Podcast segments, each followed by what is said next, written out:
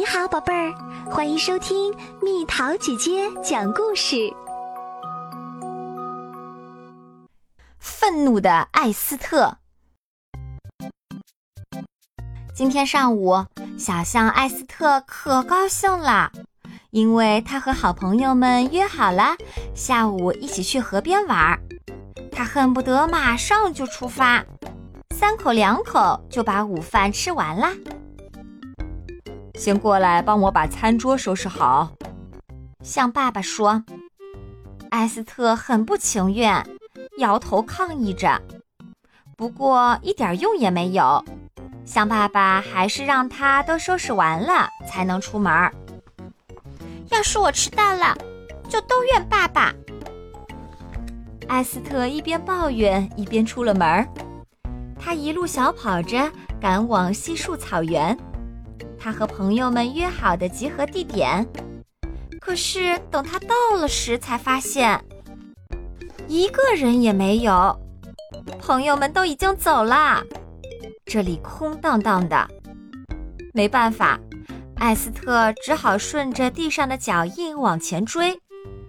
他认出了小斑马泽峰的蹄印，泽峰总是走在最前面，因为他跑起来比风都快。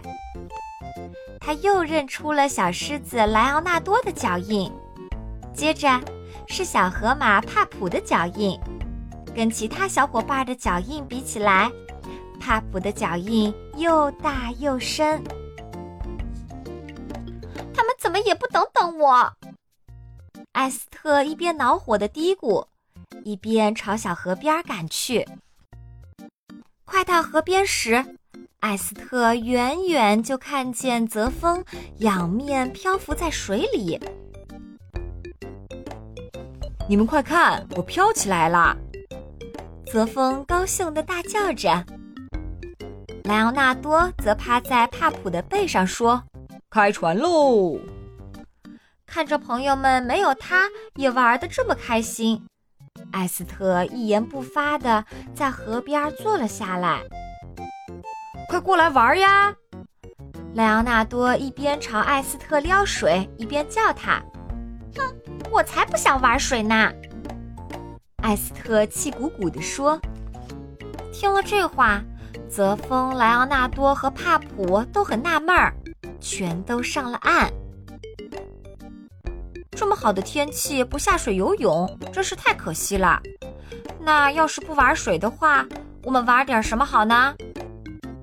这时，艾斯特发现了一个椰子，他想拿来当球玩肯定不错。谁知道泽峰抢先一步把椰子捡了起来，得意地说：“看我找到了什么！”艾斯特有些不高兴，但还是提议道：“我们用这个椰子来玩球怎么样？”好，说玩就玩。泽峰一下子就把椰子抛向帕普，接球。椰子高高的从艾斯特头上飞了过去，艾斯特根本够不着球，他越来越恼火了。总是你们拿到球，这也太不公平啦！艾斯特抱怨道。他下决心一定要抢到球，于是伸直了腿向前一扑。哎呀，糟糕！他重重地摔到了地上，脚也扭了。这下艾斯特真的发怒了，他吼了起来：“你们真是太不像话了！不管怎么说，这个椰子是我的，我先发现它的。”不过泽峰玩得正起劲儿，根本没有听到艾斯特在说什么。我接住球啦！他乐呵呵的准备把球再次扔出去，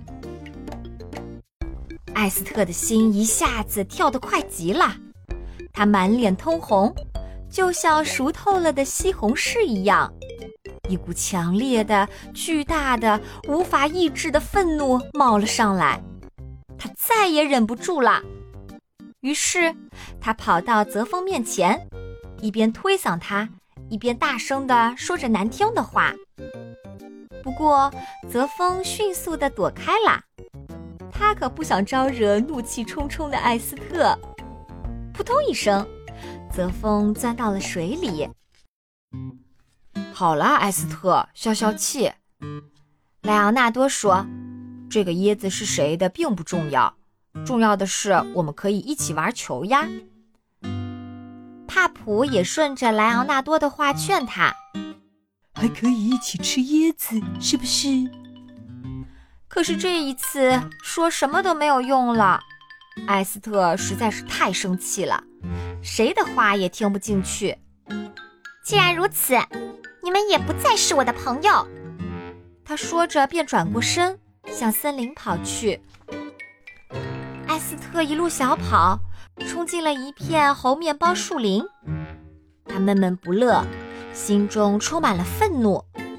鸟儿们美妙的歌声也无法安慰他，猴子们调皮的鬼脸也不能让他笑一笑。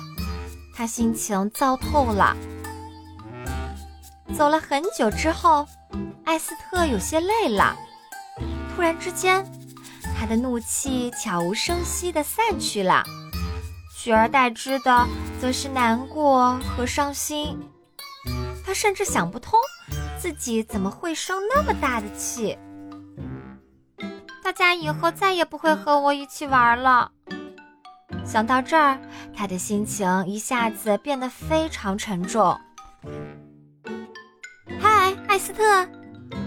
一阵微弱的声音传来：“你怎么垂头丧气的呀？”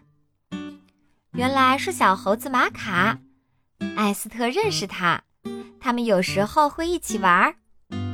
我被愤怒冲昏了头脑，艾斯特沮丧地说：“我变成了一头令人讨厌的小象，凶巴巴的，把一切都搞砸了。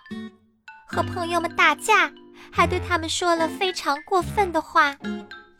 现在朋友们再也不会想和我一起玩了。”想到这里，艾斯特难过极了，坐在一棵树下哭了起来。玛卡摇了摇头说：“其实我有时候也会这样，发过脾气之后又后悔莫及。前几天我竟然为了一个香蕉和朋友吵架，我们宁肯把香蕉踩烂了，也不愿意一起分享，是不是很可笑？”想象着那个场景。艾斯特虽然脸上还挂着泪，仍忍不住笑了出来。再说，你也不是经常这样啊。旁边一只吊在藤条上荡秋千的小猴子对艾斯特说。另一只正在吃树叶的小猴子继续说：“你平时都很可爱呀。”鹦鹉也凑了过来说：“今天早上你还送了一些谷粒给我吃呢。”而且你还超级会讲故事，小豹子也来安慰艾斯特。最后开口的是小长颈鹿。朋友之间难免会吵架，但是吵过之后，大家很快就忘啦。玛卡接着说：“有一个解决所有问题的好办法，我试过，非常管用。去找你的朋友们吧，告诉他们你很后悔。”你失去了理智，从一大早开始心情就不好。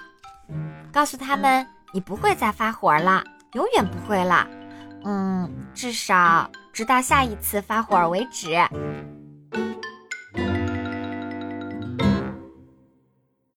又到了今天的猜谜时间喽，准备好了吗？好多个小房间，慢慢转到天空中。最令人期待的是窗外的风景，猜猜到底是什么？好了，宝贝儿，故事讲完啦。你可以在公众号搜索“蜜桃姐姐”，或者在微信里搜索“蜜桃五八五”，找到告诉我你想听的故事哦。